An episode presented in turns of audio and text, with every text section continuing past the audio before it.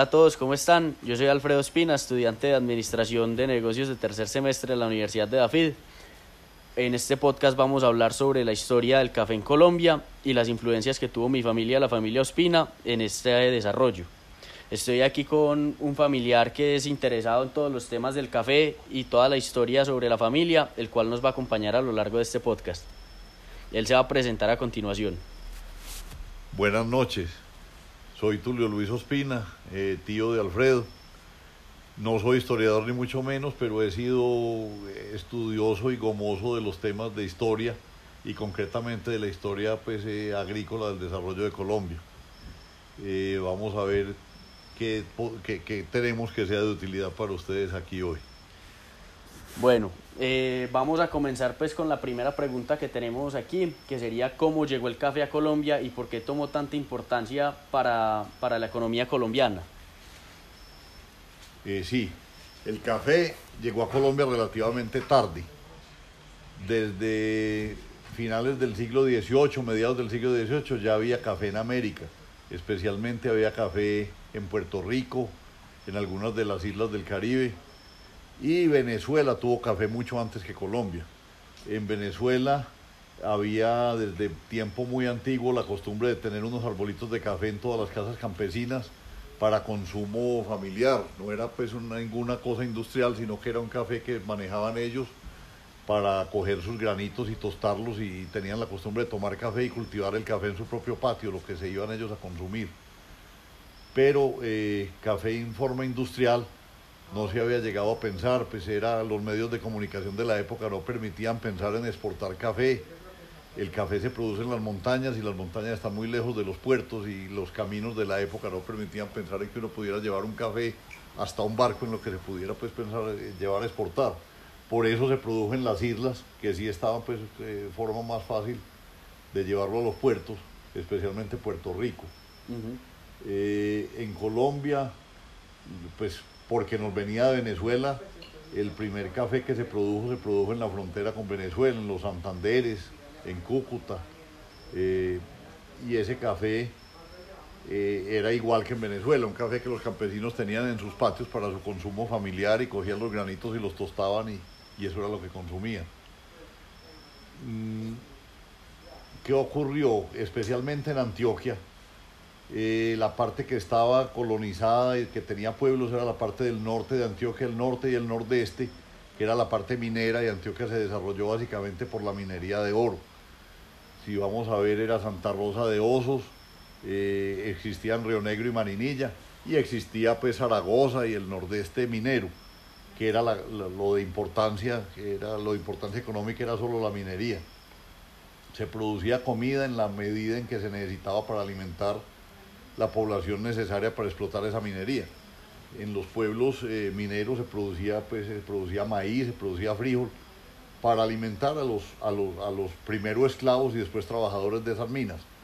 Y no se, no se necesitaba más, las ciudades eran muy pequeñas, los pueblos eran muy pequeños, Medellín era una, una aldea y era, había más que suficiente comida con lo que se producía en los alrededores para alimentar a esa pequeña población en la medida en que esa minería tuvo, cogió importancia, eh, hubo producción de oro grande y se empezó a exportar oro, eh, se necesitó más comida y más forma de alimentar a esa gente. Y entonces se pensó en buscar tierras donde producir esa comida y fue el movimiento de la colonización antioqueña, cuando los antioqueños empezaron a desplazar hacia el sur, a tierras que eran baldías, a buscar tierras donde cultivar para eh, pues, pues, pues, buscando alguna forma económica de subsistencia, distinta a la minería.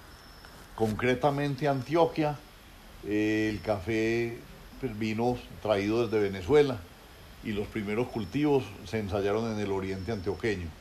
En Río Negro, cerca de Río Negro, en la zona del Tablazo, hubo unos primeros intentos de cultivo de café de unos señores Jaramillo, eh, que entusiasmados pues con, con el café en Venezuela pretendieron hacer cultivos aquí con relativo eh, poco éxito porque los suelos no eran los apropiados, las técnicas no eran conocidas y una cosa, la comercialización del café era nula.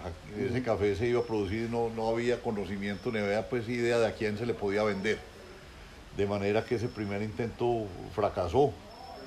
Eh, y ahí viene de pronto la historia de, de, de, cómo nuestra familia participó en el comienzo de esa industria cafetera sí, colombiana. Sí, que así sería pues como la segunda pregunta que tenemos planteada, que sería pues cuál fue la participación de la familia Ospina en esa naciente industria cafetera, en esa nueva industria pues que apareció en Colombia. Bueno, la familia Ospina entró a la industria cafetera por unos acontecimientos históricos eh, que voy un poquito como a, a, a enumerar.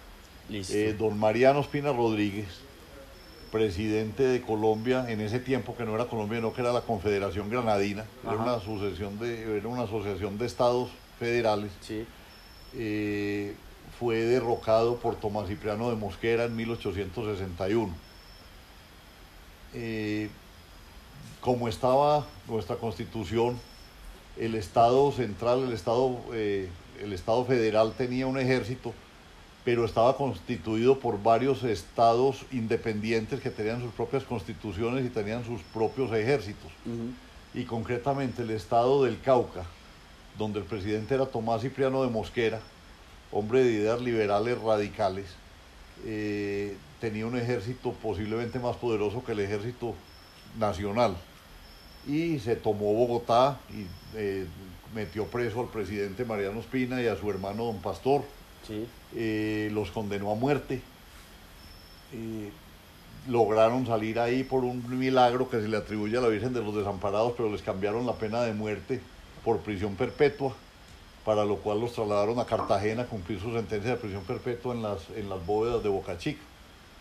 Eh, de ahí con una historia larga que donde doña Enriqueta Vázquez, la señora de don Mariano, participó ella se trasladó a Cartagena detrás de los presos y estuvo allá varios años haciéndoles visita y buscando la forma de cómo ayudarles a, a, salir de ese presidio. Eh, lograron escapar y, y, pues, y, exiliarse del país.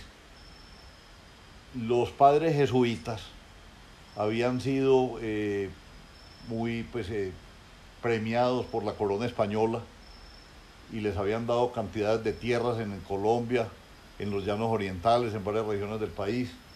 Ellos habían, eh, además pues de grandes terratenientes que eran los jesuitas, eran educadores, habían fundado colegios. Uh -huh. En su tiempo no había universidades, pero el colegio de San Bartolomé, el colegio de San Ignacio eran los, los únicos puntos donde los muchachos que quisieran estudiar podían hacer estudios superiores.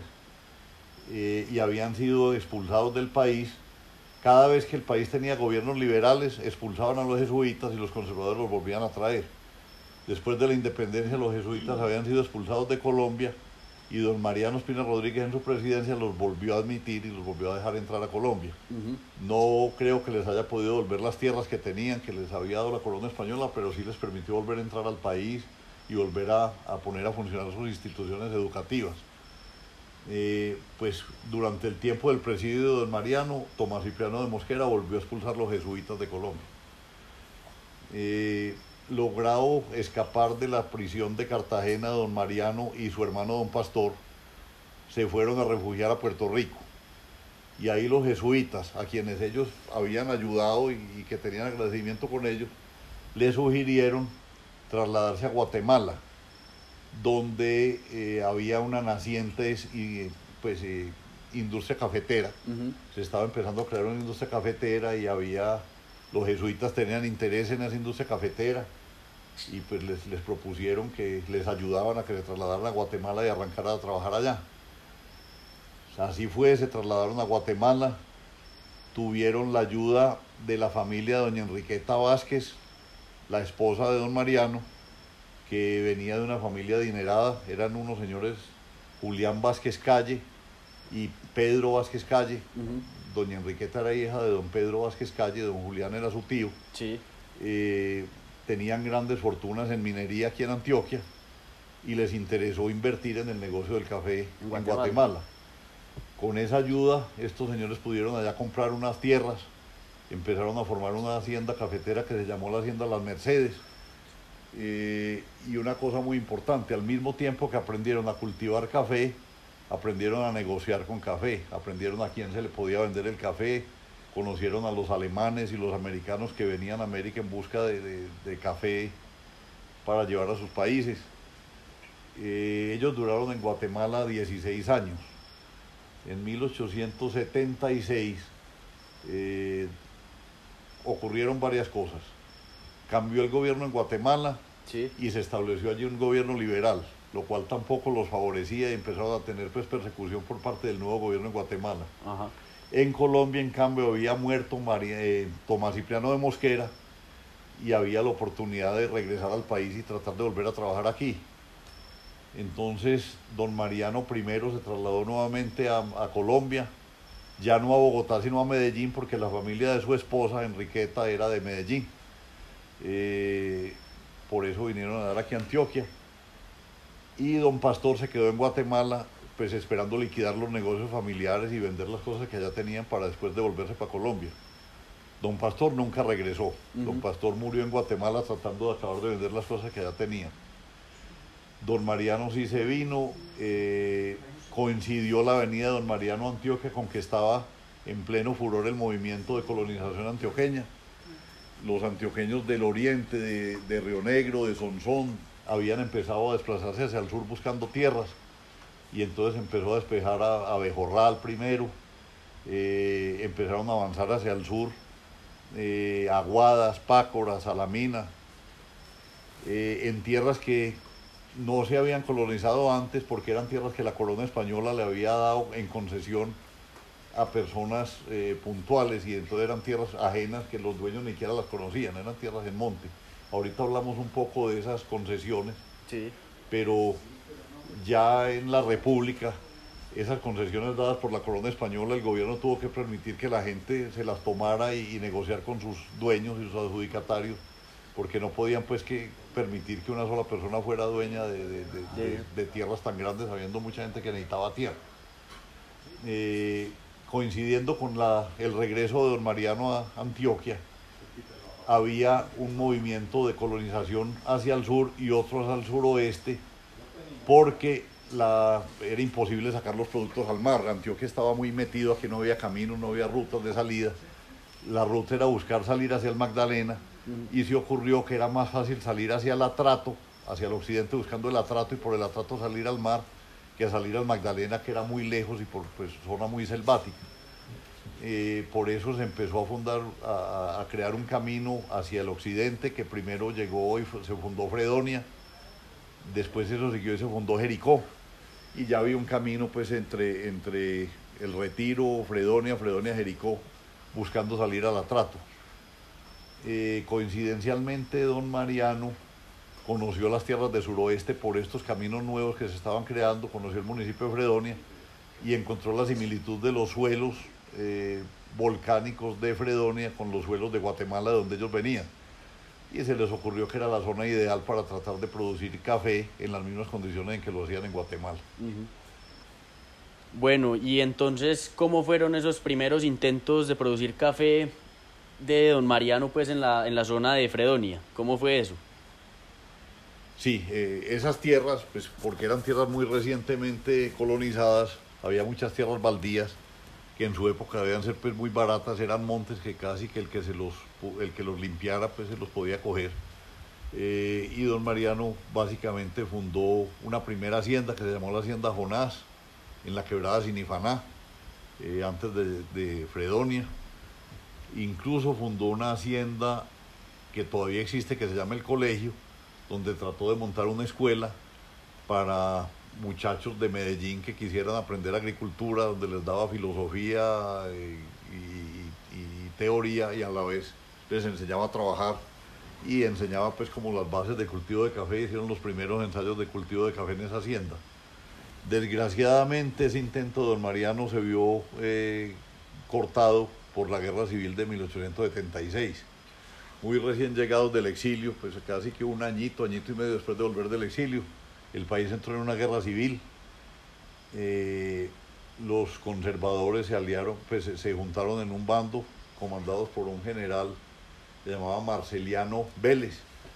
Eh, los hijos de don Mariano se, se, unieron al ejército, tanto Tulio como Pedronel, Ospina Vázquez, ellos eh, entraron al ejército comandado por este general Marceliano Vélez.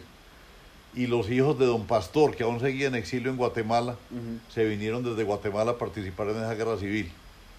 Esa guerra civil la perdieron los conservadores, ellos fueron derrotados cerca a Cartago en una eh, batalla que se llamó la batalla de los Chancos y fueron hechos prisioneros. Incluso eh, tenían algún rango ya de oficiales, tanto Tulio como Mariano, como perdón, como Pedronel. Sí. Eh, eh, Tulio fue herido en esa batalla de los Chancos y tuvo que cambiarse su uniforme de, oficial por un, por un, uniforme de un soldado muerto, temiendo que lo fusilaran si se daban cuenta de quién era, que era pues hijo del expresidente Mariano Espina y toda la cosa. Fueron enviados prisioneros a Panamá. Eh, y estando prisioneros en Panamá, pues cuando terminó la guerra y hubo amnistías y demás, don Mariano hizo la forma de que no regresaran a Colombia, sino que los mandó a estudiar al exterior y desde Panamá directamente se trasladaron a California a hacer estudios de ingeniería, ingeniería de minas básicamente, que era como lo, la industria principal en Antioquia de la época. Eh, y de ahí pues eh, ahí estuvieron en su tiempo estudiando en Berkeley, en California, de ahí viajaron a Europa tratando de montar una, una eh, fundición de metales preciosos que después tiene otra historia de donde fueron pues como adelantados por la Fundición Gutiérrez, que todavía existe hoy, pero ellos trajeron pues como todo el entable para montar una casa de fundición de metales preciosos eh, en su época que era pues necesaria en Medellín donde el oro que se producía no había forma de tasarlo ni de ponerle ley. Eh, con esta guerra se paró, como te digo, la, el, el intento de don Mariano de montar sus ficas cafeteras y como la guerra la perdieron los conservadores y se montó un gobierno liberal, empezaron a sufrir persecuciones por parte del nuevo gobierno liberal, donde fueron expropiados, le expropiaron su casa en Medellín y demás. Total, su intento de, ser cafetero se frustró ahí eh, con esa guerra y, con las persecuciones que se vinieron después. Sí. Fue solo después de que regresaron de Europa Tulio y Pedronel que volvieron a tocar el tema de la caficultura concretamente Tulio, porque Pedronel, militar de carrera, eh, se dedicó más pues, a la política, después fue presidente de la República y a la ganadería patrocinado por la familia de su esposa, doña Carolina Vázquez, eh, que montaron pues finalmente haciendas ganaderas grandes en la costa atlántica. Don Tulio, mientras tanto, eh, se dedicó más al estudio, a la docencia, fue profesor de la Universidad de Antioquia, naciente en ese tiempo que llamó el Colegio Superior de Antioquia antes de ser universidad, después fue rector de la misma, fue fundador de la Escuela de Minas eh, y al tiempo que era estudioso de la geología y de la minería, él sí siguió con el tema del café y se siguió con el tema de, de tratar de montar haciendas cafeteras en suroeste que había principiado su papá. Aquí montó una primera hacienda que se llamó Hacienda del Amparo, todavía existía en las laderas del Cerro Bravo en Fredonia, donde empezaron sí a meter las técnicas de, beneficio de café que habían aprendido en Guatemala. Fue la primera hacienda, digamos, en Colombia que tuvo despulpadoras. Ahí hubo después guardiolas, forma de secar café. Y empezaron pues el proceso de tratar de cómo sacar ese café que producían y cómo venderlo. Como te conté ahorita, ellos habían conocido en Guatemala comerciantes de café a los que empezaron a llamar a ofrecerle su, producto, básicamente alemanes, eh, americanos. Y el problema era cómo sacar ese café. Empezaba a haber eh, un incipiente ferrocarril, ya el ferrocarril de Antioquia venía en Cisneros, no había llegado a Medellín porque no existía el túnel de la quiebra. Sí esos primeros eh, cosechas de café se cargaron en mulas hasta Cisneros, donde el tren ya los podía llevar al Magdalena y, de ahí se mandaban por, por, barco al mar. Pero era una cosa pues supremamente dispendiosa para la época. Al mismo tiempo, los campesinos antioqueños que habían empezado su colonización hacia el sur y ya tenían tierras, eh, pues esas tierras las abrían, tumbaban los montes y sembraban maíz y frijol, pero aquí no había tanta gente para comer tanto maíz y tanto frijol. Necesitaban un cultivo que justificara todo ese esfuerzo de haberse desplazado hacia el sur y haber abierto esas tierras. Y el café proporcionó, eh, cayó en el momento preciso en que se abrieron todas esas tierras aptas para el cultivo del café y les dio como una utilidad para todas esas tierras, con la dificultad de la salida del producto. Se habla de que en Manizales eh, a comienzos de 1900, en, los- en las primeras décadas del siglo XX, había más de 10.000 bueyes para cargar el café producido y los otros productos agrícolas producidos en la zona de, de- de lo que hoy es el viejo Caldas hasta el Magdalena, en Mariquita. El camino que bajaba de Manizales cruzaba por el páramo de Letras eh, y después bajaba pues por, por Fresno, Mariquita, hasta Honda. Que fue donde salió el, el cable aéreo. Exactamente. Ese café se cargó en bueyes durante muchos años hasta Mariquita y de ahí surgió la idea de montar el cable aéreo, que en su época fue el primer cable, el cable aéreo más largo del mundo, Sí, que salía de Manizales hasta Mariquita y por ahí se transportaba. Básicamente ese cable se armó solo para transportar el café, para reemplazar los 10.000 bueyes que había en Manizales para cargar el café a buscarle salida al mar. ya. En Antioquia al mismo tiempo había venido progresando el ferrocarril, después hubo el túnel de la quiebra, a principios el túnel de la quiebra se estrenó en 1916 y ya permitió que el tren llegara hasta Medellín. Y una vez llegó el tren hasta Medellín lo prolongaron hasta Amagá porque necesitaban el carbón de Amagá para abastecer de combustibles al locomotor. Entonces ya teniendo el tren en Amagá, el café de Fredonia quedó muy fácil de sacar hasta Claro. Magdalena. Precisamente el café se cargaba hasta Amagá y se mandaba en tren de Amagá a Medellín y de Medellín a Puerto Berrío, donde se cargaba en barcos hacia, hacia su exportación. Eso permitió que creciera esa industria cafetera rápidamente. Eh, había las tierras recientemente colonizadas, ya había la forma de transporte para sacar el café, tanto el ferrocarril de Antioquia como el cable de Manizales. Y empezó a crecer rápidamente esa industria cafetera que le dio un producto de exportación a esas tierras recientemente colonizadas y abrió pues la nueva economía cafetera para Colombia. Listo. Y entonces, Colombia, ¿qué exportaba antes de empezar a exportar café? Que fue como su principal, pues lo que todo el mundo habla de exportación en Colombia.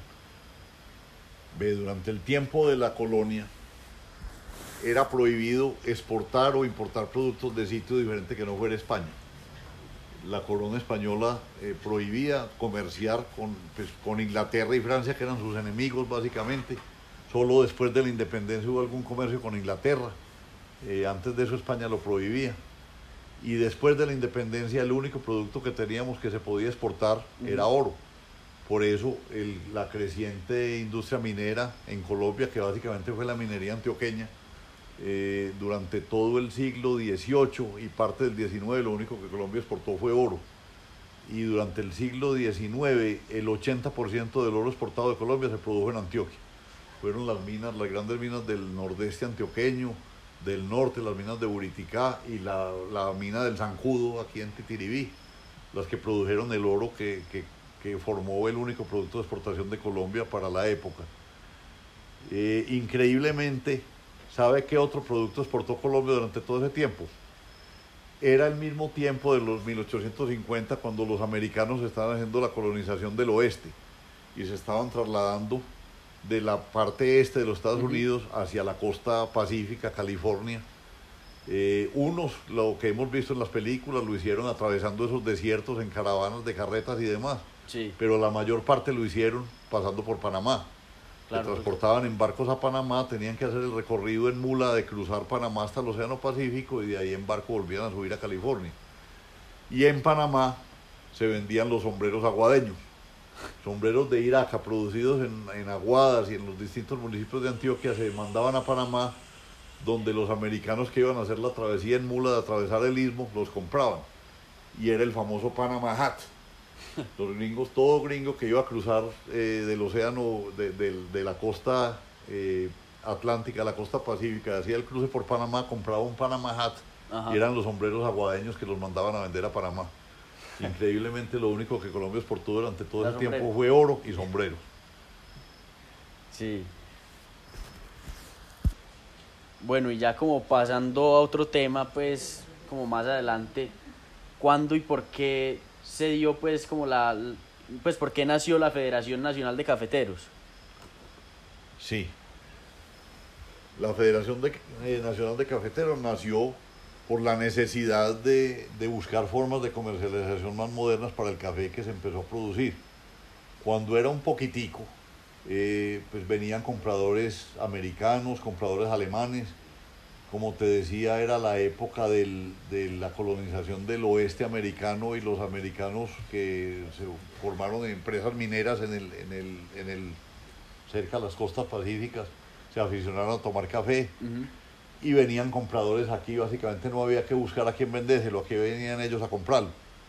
En la medida en que se aumentó la producción, en que se incorporaron a la producción esas nuevas tierras del sur, ya había una cantidad de café importante, había que salir a venderlo y cada productor no le era fácil eh, salir a buscar compradores para su café.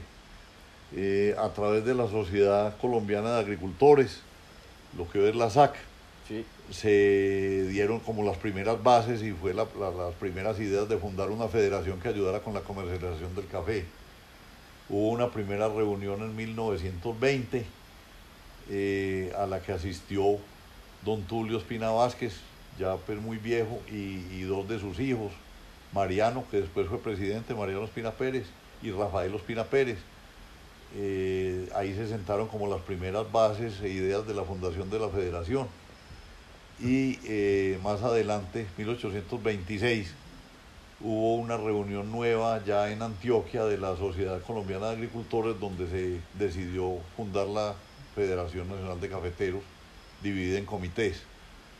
De ahí surgió eh, buscando formas de comercializar ese café producido y de beneficiar a los productores para que hacer más, optimizar su, comercialización, transporte, eh, asistencia técnica, eh, industrialización, de cómo mejorar y, unificar la industria cafetera con fines a volverla pues la industria internacional de exportación que se volvió más adelante. Listo. Todo esto se dio en, en el año 1926. ¿Fue la, la, Federación Cafetera pues cuando nació? ¿Fue en qué época? ¿O en, o en los 800? No, no. Es ya ¿En los 900? ya sí, es a, principios ya del siglo XX. Sí.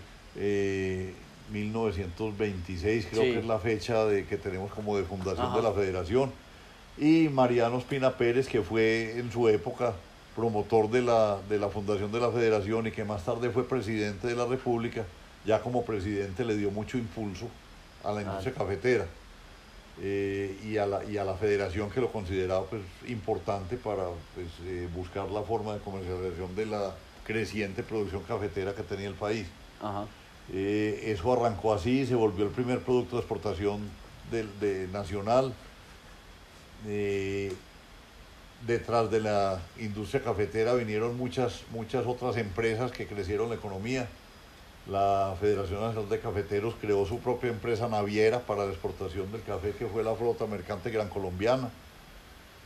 Eh, y, pues se vino detrás de la Federación de Cafeteros el Banco Cafetero, eh, incluso una industria, una empresa aeronáutica que fue ACES, creada también por los cafeteros y con capital de los cafeteros.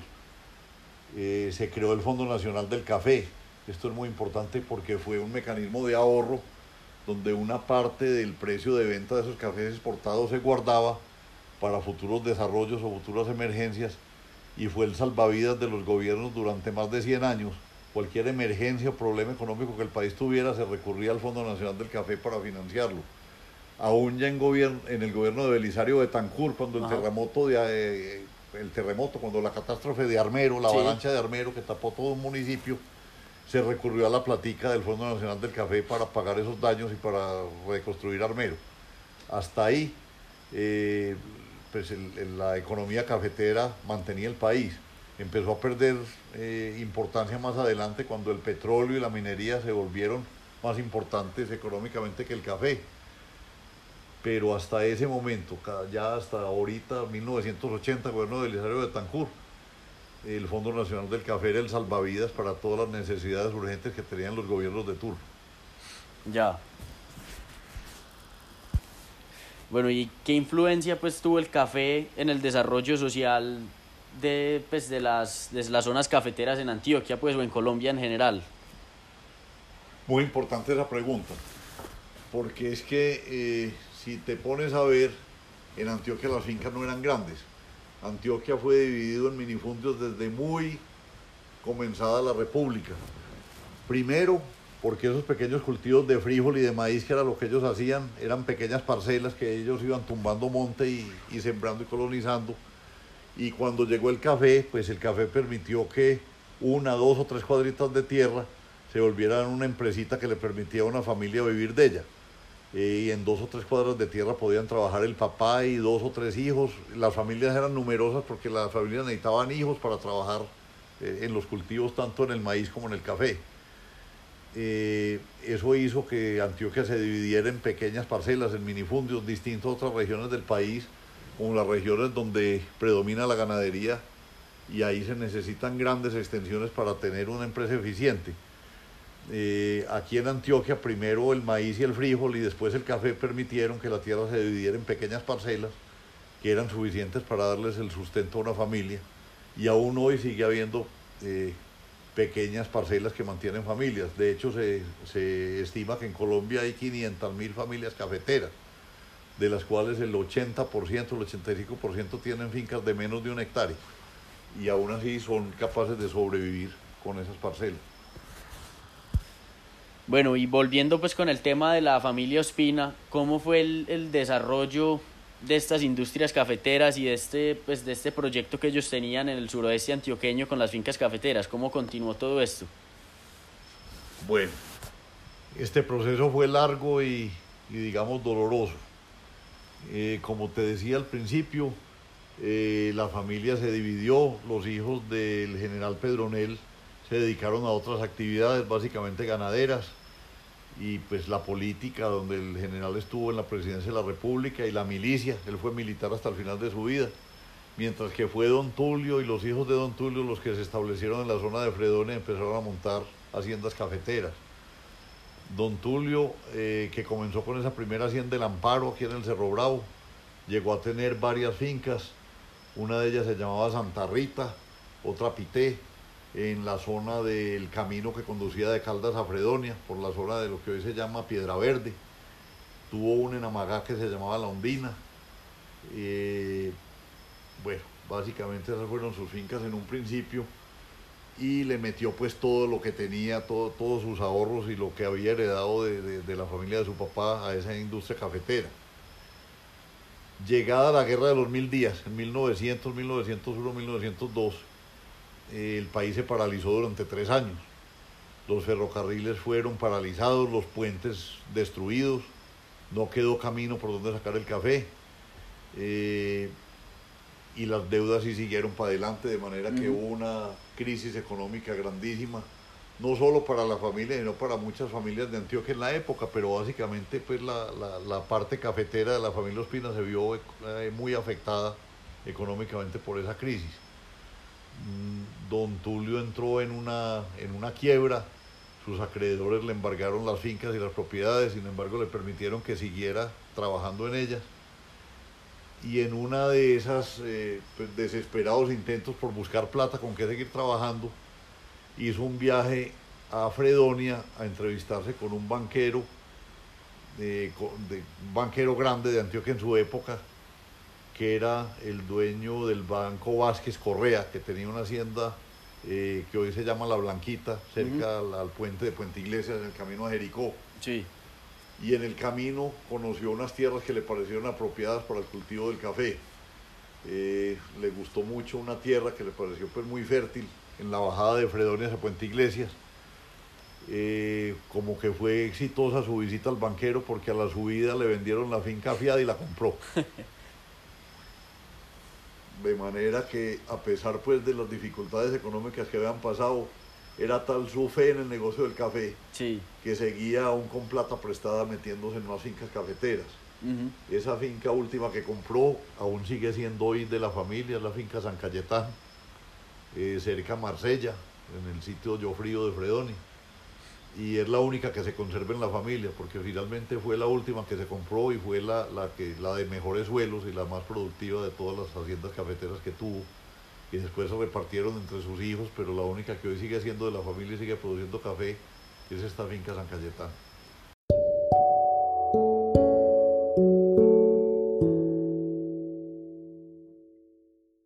Para aclarar una situación que nos planteó Tulio Luis a lo largo del podcast, decidimos hacerle esta siguiente pregunta para poder tener más entendimiento acerca del tema. Porque estas tierras del suroeste antioqueño seguían siendo baldías, pues ya entraba en 1850, pues y esta época, ¿por qué seguían siendo baldías? Pues no tenían ningún dueño. ¿Por qué se dio esto? Eh, sí, la corona española había hecho concesiones de tierras a personas y instituciones a los que les debían favores eh, militares o cualquier tipo de agradecimiento. Así como a las comunidades religiosas, a los padres jesuitas les dieron grandes extensiones de tierras en los llanos orientales y en otras regiones del país, hubo familias a las que la corona les entregó tierras en extensiones enormes. Concretamente en Antioquia, eh, todo el oriente antioqueño cercano, todo lo que hoy es Río Negro, La Ceja, El Retiro, eh, se le entregó a doña Javiera Londoño y a su marido un capitán español Ignacio Castañeda como concesión. Eh, a un pariente de esta señora, un señor Villegas, se le dio lo que se llamó después la concesión Villegas, que era todo lo que hoy es Abejorral, Sonsón, Aguadas, Pácora, hasta Salamina. Entonces se llamó la concesión Villegas. Eh, más al sur hubo un señor Aranzazu, Juan de Dios Aranzazu, eh, que tenía básicamente todo donde terminaba la concesión Villegas, que era como en Salamina, hasta lo que hoy es el Quindío. Todo eso se llamó la concesión Aranzazu. Manizales está en el centro de lo que fue la concesión Aranzazu. Eh, de manera que los antioqueños no se movilizaron hacia allá porque esas tierras ya tenían dueño. dueños que ni las conocían, solamente trataban de buscar los punticos como que tuvieran algún futuro minero eh, y hubo unas pequeñas minas dentro de esas tierras de concesiones, pero nunca las colonizaron ni las explotaron para nada. Eh, la República, después de la independencia, trató de conservar esas concesiones que había dado la corona española, pero eso se tornó imposible, pues era, eran tierras demasiado grandes en manos de una sola familia y finalmente la, República tuvo que entrar a indemnizar esas familias para que se dieran las tierras y estas pudieran ser colonizadas por familias campesinas. Cuando ese fenómeno se dio fue cuando campesinos de, Antioquia, básicamente de Sonsón, de Abejorral y de Río Negro, se empezaron a desplazar hacia el sur en busca de tierras. Y eran tierras que ellos buscaban y tumbaban los montes para cultivar maíz, pero no había otra cosa que hacer con ellas. El café le dio la oportunidad a esas familias que se desplazaron hacia el sur buscando tierras de producir algo que fuera exportable y algo que se pudiera volver una cosa industrial y eso creó ese rápido desarrollo eh, de la industria cafetera. Bueno, esperamos haber sintetizado y resumido eh, todos los temas de, de, la caficultura en Colombia pues y el desarrollo que tuvo la familia Ospina en este. Eh, agradecemos mucho pues a todos los que escucharon todo este podcast. Y bueno. Listo, Alfredo. Esperemos que sea de utilidad para ustedes pues esta historia que les he contado. Eh, como les decía, pues no soy ningún historiador, pero me gusta mucho averiguar estos temas y cualquier inquietud o cualquier cosa estaré pues como presto a, a resolverlas o a que la investiguemos juntos. Muchísimas gracias. Muchísimas gracias pues por su atención y esperamos que haya sido de mucha ayuda pues este tema que tratamos acá.